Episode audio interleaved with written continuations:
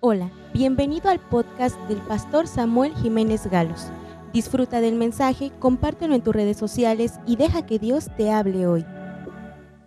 Estuvimos hablando acerca de primera epístola de tesalonicenses.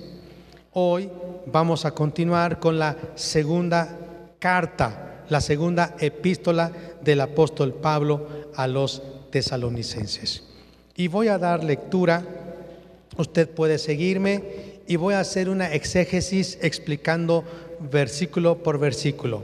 Y dice así, Pablo, Silvano y Timoteo. Estos tres fueron un equipo que llevó el Evangelio a Tesalónica. Y dice Silvano. Silvano es la misma persona que Silas. Silvano. Pablo, Silas o Silvano y Timoteo le están mandando un saludo a la iglesia de los tesalonicenses en Dios nuestro Padre y en el Señor Jesucristo.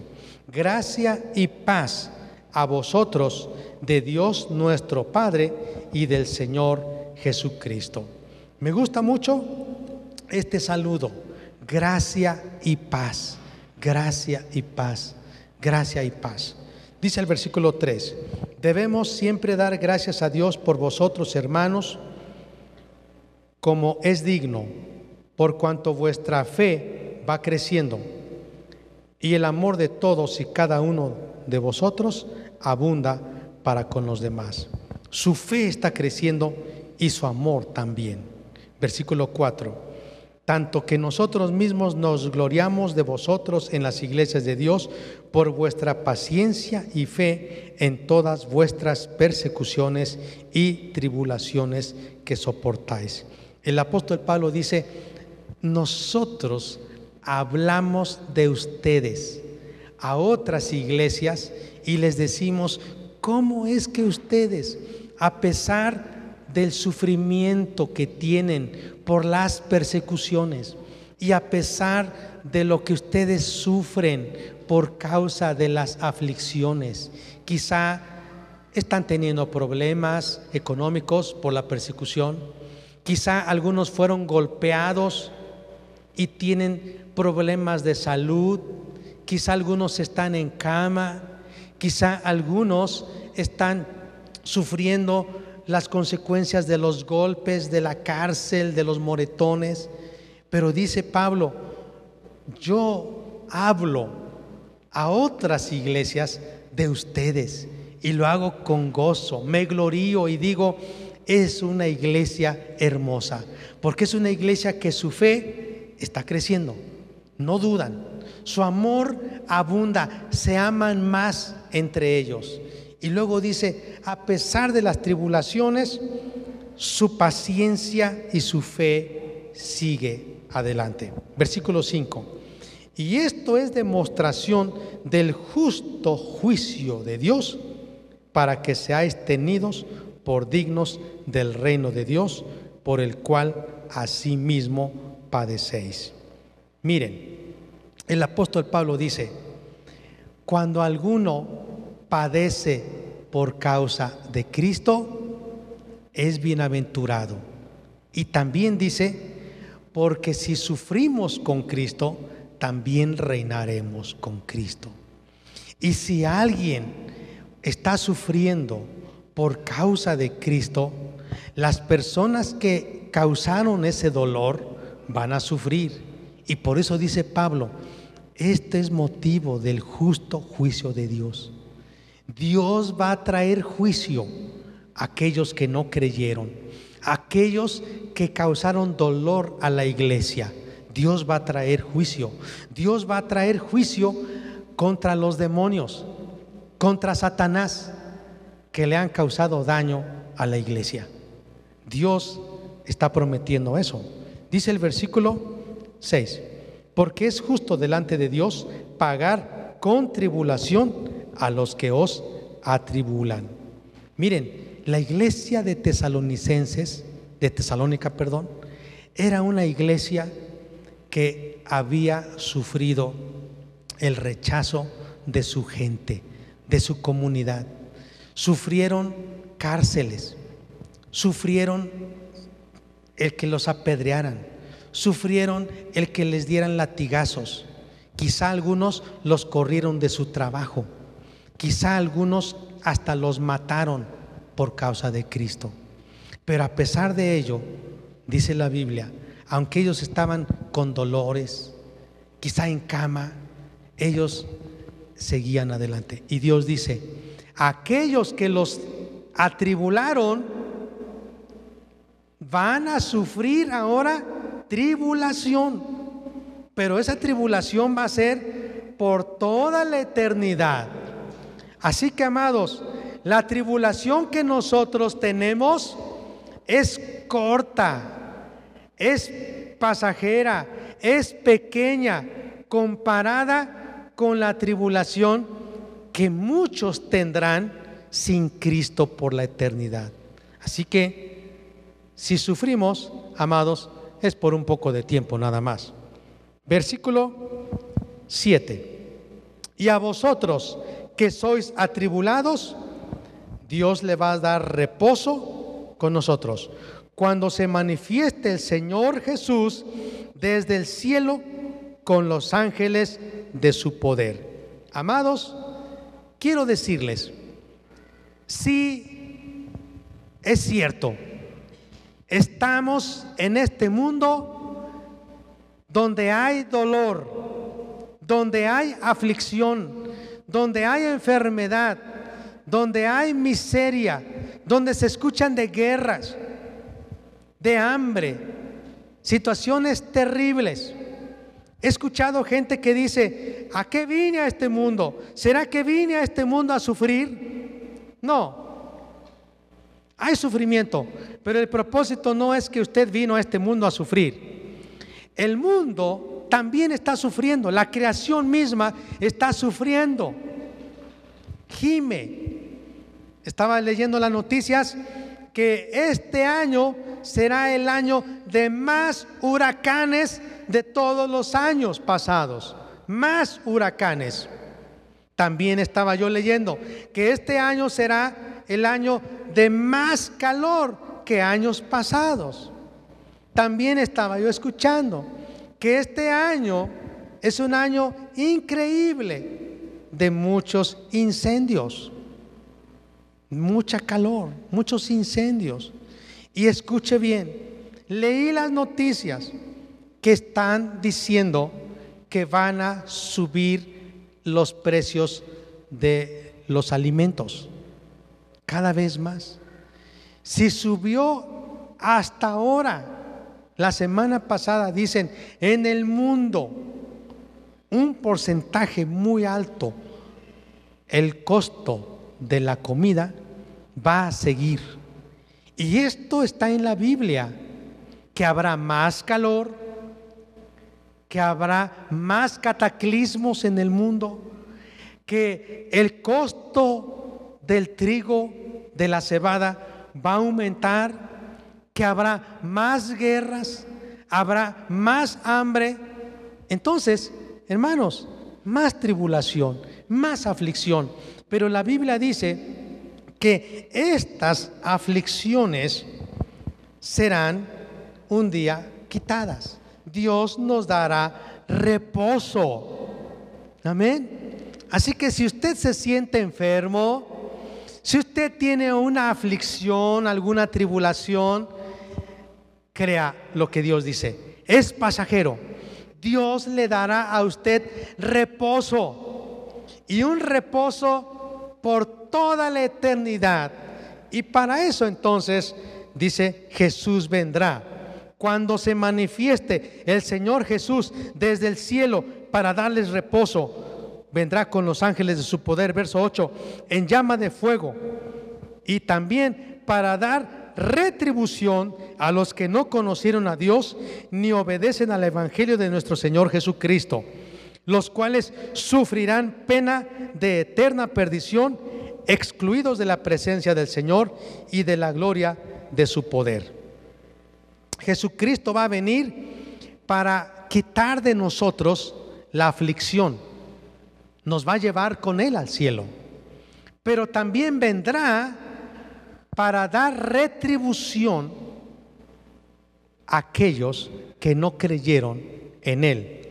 Dice el versículo 10, cuando venga en aquel día, y cuando dice día, no se refiere que nada más vendrá un día, sino Él está diciendo que Él va en una fecha próxima a derramar su ira y hacer juicio. Dice, un día vendrá para ser glorificado en sus santos, para ser admirado en todos los que creyeron, por cuanto nuestro testimonio ha sido creído entre nosotros. Por lo cual asimismo oramos siempre por vosotros, para que nuestro Dios os tenga por dignos de su llamamiento y cumpla todo propósito de bondad y toda obra de fe con su poder para que el nombre de nuestro Señor Jesucristo sea glorificado en vosotros y vosotros en Él, por la gracia de nuestro Dios y del Señor Jesucristo. Así que vamos a ir por partes. La venida de Jesucristo se acerca. Número uno, y vendrá en persona, físicamente, para juzgar a todos aquellos que no creyeron a la verdad, que no creyeron en Él, sino que siguieron viviendo en el pecado, en la injusticia. Y para que Jesucristo derrame la ira sobre este mundo, amados, será peor que las guerras que escuchamos, será peor que el hambre, será peor que el calor, será peor que las inundaciones, será peor que los huracanes, será peor, va a ser terrible. La Biblia dice en Apocalipsis que habrá plagas, pestes, terremotos, catástrofes terribles sobre el mundo y muchos querrán morir, pero no podrán. La muerte se irá de ellos. Van a sufrir plagas. La Biblia habla de langostas, habla de granizo. Fíjese, Jesús vendrá para sacarnos de esta tierra y quitarnos de la aflicción. La Biblia dice que las aflicciones del tiempo presente no se comparan, amados, con la gloria que tendremos un día en el cielo. Amén. Si usted está pensando, estoy sufriendo, ay, sufro mucho, créame, no. Porque lo que va a venir sobre este mundo será terrible. Y Dios nos quiere librar para que un día estemos con Él. ¿Cuántos alaban a Dios por eso? ¿Sí? Vamos, capítulo 2. Dice el versículo 1. Pero con respecto a la venida de nuestro Señor Jesucristo y nuestra reunión con Él, dice, repita conmigo, con respecto a la venida de nuestro Señor Jesucristo y nuestra reunión con Él. Es decir, Jesucristo viene por su iglesia y nosotros vamos a ser levantados y nos vamos a encontrar con Él en las nubes. Dice, le rogamos hermanos respecto a eso que no se dejen mover fácilmente de vuestro modo de pensar, ni os conturbéis, ni por espíritu, que algún demonio, algún espíritu, ni por palabra, ni por carta, como si fuera nuestra, en el sentido de que el día del Señor está cerca. Nadie os engañe en ninguna manera quiero decirles, la segunda venida de Cristo también implica que antes de que Él venga habrá engaño. Ya dijimos, cuando Él venga, vendrá a juzgar a los malos, a los que no quieren, que rechazan la verdad. Pero para eso tenemos que salir de este mundo. Y dice el capítulo 2, número 3, el punto número 3 debemos de tener cuidado del engaño, porque hoy en día mucha gente está siendo engañada. Y una forma del engaño es que la gente le fascinan las cosas sobrenaturales. Tuve un sueño, dice.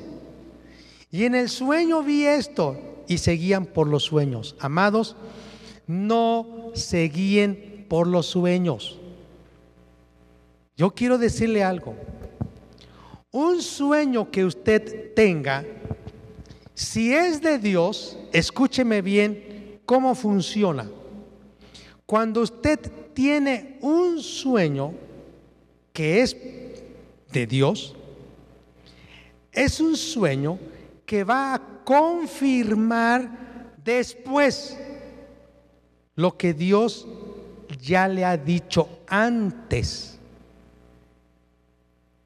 No es que Dios le va a hablar por un sueño por primera vez. Los sueños de Dios van a confirmar lo que Dios ya le dijo. Para eso sirven los sueños, para confirmar. Miren, versículo 3, nadie os engañe en ninguna manera, porque no vendrá sin que antes venga la apostasía y se manifieste el hombre de pecado, el hijo de perdición. Escúcheme bien, la venida de Cristo se hará, se cumplirá cuando ocurra la apostasía. ¿Y sabe qué es apostasía? Es abandonar la fe. Quiere decir que de, de toda la iglesia en el mundo, la iglesia de Cristo, algunos van a rechazar a Cristo, lo van a negar, van a renunciar la fe, se van a regresar atrás, van a decir, no, ya no. Y yo le voy a decir, hay dos tipos de apostasía. Hay apostasía doctrinal y hay apostasía conductual, de su conducta. Y mucha gente sí es cierto que está abandonando la fe por su forma de vivir. Dice, no, yo sí creo en Dios, pero a mí me gusta vivir en el lodo cenagoso del pecado. Ahí me gusta. Bueno, esa es apostasía en su conducta. Así quieren vivir. Dice la Biblia, un día cantaron a Dios, un día levantaron sus manos, pero tuvieron en poco el sacrificio de Cristo. Y dice la Biblia en Hebreos, ya no habrá más sacrificio por sus pecados, sino una horrenda condenación le espera. Entonces aquellos que un día conocieron a Cristo, que un día leyeron la Biblia, que adoraron, que cantaron, pero que decidieron abandonar la fe, les espera el juicio. Eso es apostasía de su conducta. Pero hay otra apostasía y es muy sutil, doctrinal. Ahora, para cambiar la conducta hay que cambiar la doctrina. Y para cambiar la doctrina hay que cambiar la Biblia. Entonces, deben tener cuidado, amados. Siguiente. Dice, vendrá, no vendrá antes sin que venga la apostasía y se manifieste el hombre de pecado. El hombre de pecado se refiere a un personaje que es, que es muy conocido en el mundo con el nombre de anticristo. ¿Han escuchado de eso, verdad? Anticristo. ¿Por qué? Porque se opone a todo lo que se llama Dios, dice el verso 4. Y eso a todo lo que es objeto de culto para Dios, que se sienta en el templo de Dios como Dios, haciéndose pasar por Dios. Este hombre amados, se va a levantar en este mundo como un hombre muy bien preparado, como si fuera Cristo, pero se conoce como el anticristo. Y vamos a ver algunas características de él. Dice el verso 5, ¿no os acordáis que cuando yo estaba todavía con vosotros os decía esto? Y ahora vosotros sabéis lo que lo detiene ¿Qué lo detiene? Lo detiene. A ver, repita conmigo, lo detiene. Dice, vosotros sabéis lo que lo detiene, a fin de que a su debido tiempo se manifieste. Porque ya está en acción el misterio de la iniquidad. Solo que hay quien al presente lo detiene. Repita conmigo, quien lo detiene. Una, repita, lo detiene quien lo detiene. Son dos frases diferentes. Lo detiene. Le voy a decir, ¿qué es lo que lo detiene a este hombre para que no se manifieste? Lo que lo detiene es la iglesia. Mientras la iglesia de Cristo Jesús esté en esta tierra, ¿qué creen? El anticristo no podrá levantarse, no lo podrán elegir para gobernar este mundo. Ya está, ya está, dice, pero no podrán nombrarlo todavía. Porque lo detiene la iglesia. Lo detiene, ¿qué lo detiene? Versículo 6. Y vosotros sabéis lo que lo detiene. ¿Qué lo detiene? Pregunta, ¿qué lo detiene? La iglesia. Verso 7, porque ya está en acción el misterio de la iniquidad, sino que hay quien al presente lo detiene. ¿Quién lo detiene? El Espíritu Santo. Pregunta número uno, ¿qué lo detiene? La iglesia. Pregunta número dos, ¿quién lo detiene? El Espíritu Santo. Así que mientras la iglesia está en la tierra y el Espíritu Santo esté en la iglesia, el anticristo no podrá manifestarse. Cuando la iglesia sea levantada, entonces el anticristo se va a manifestar. Ahora, ¿qué quiere decir esto? Conforme lo que vemos en la Biblia, nosotros no vamos a vivir en el gobierno del anticristo. Tres cosas van a ocurrir para que este hombre gobierne el mundo. Un sistema económico mundial tiene que implantarse. Otra, un sistema político. ¿Y cuál es? Un solo gobierno mundial. Tercer sistema, religioso.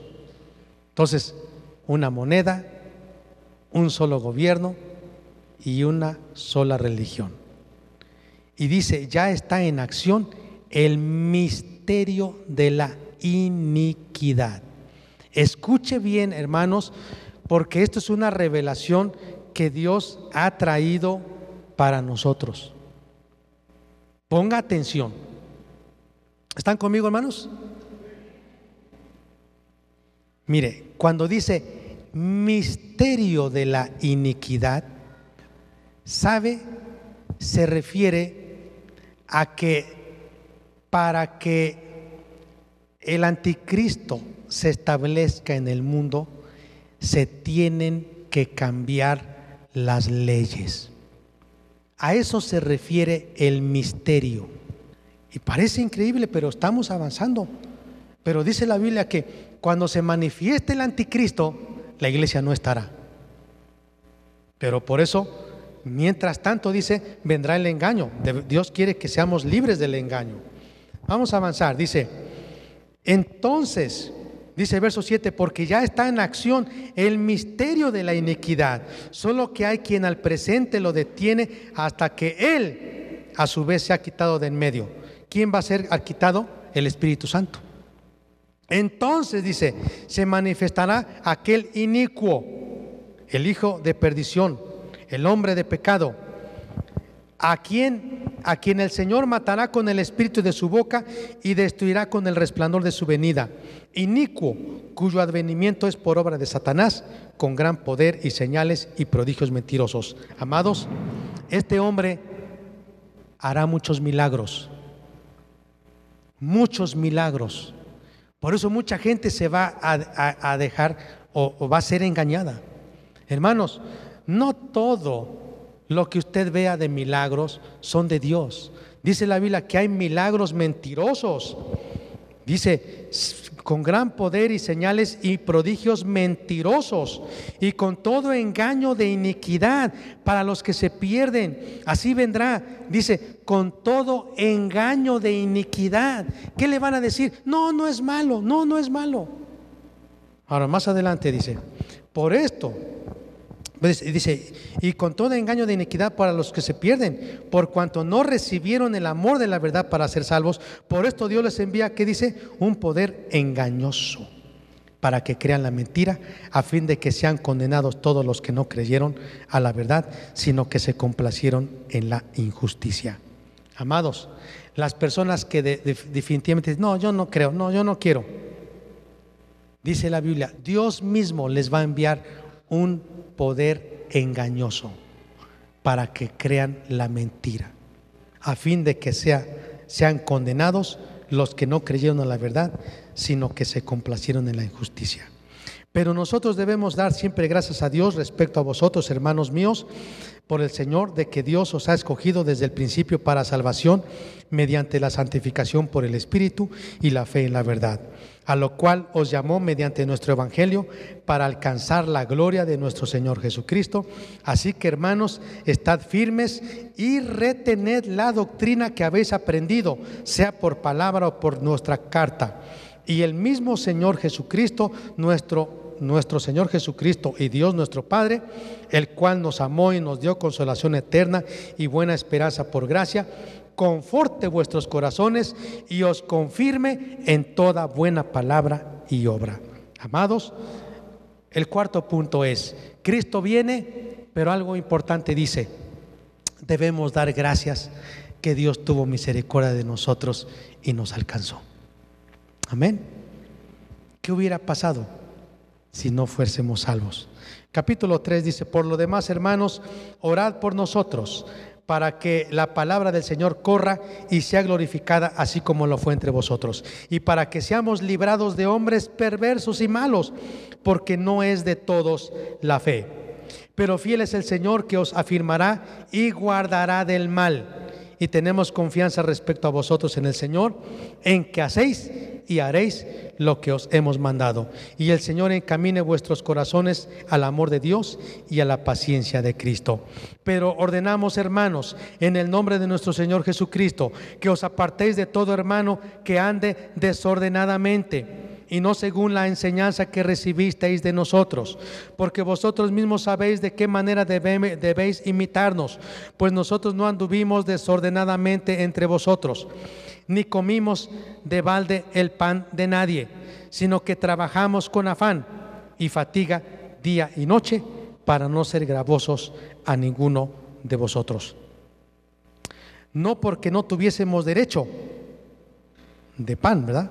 Sino para darnos, por daros nosotros mismos un ejemplo para que nos imitaseis.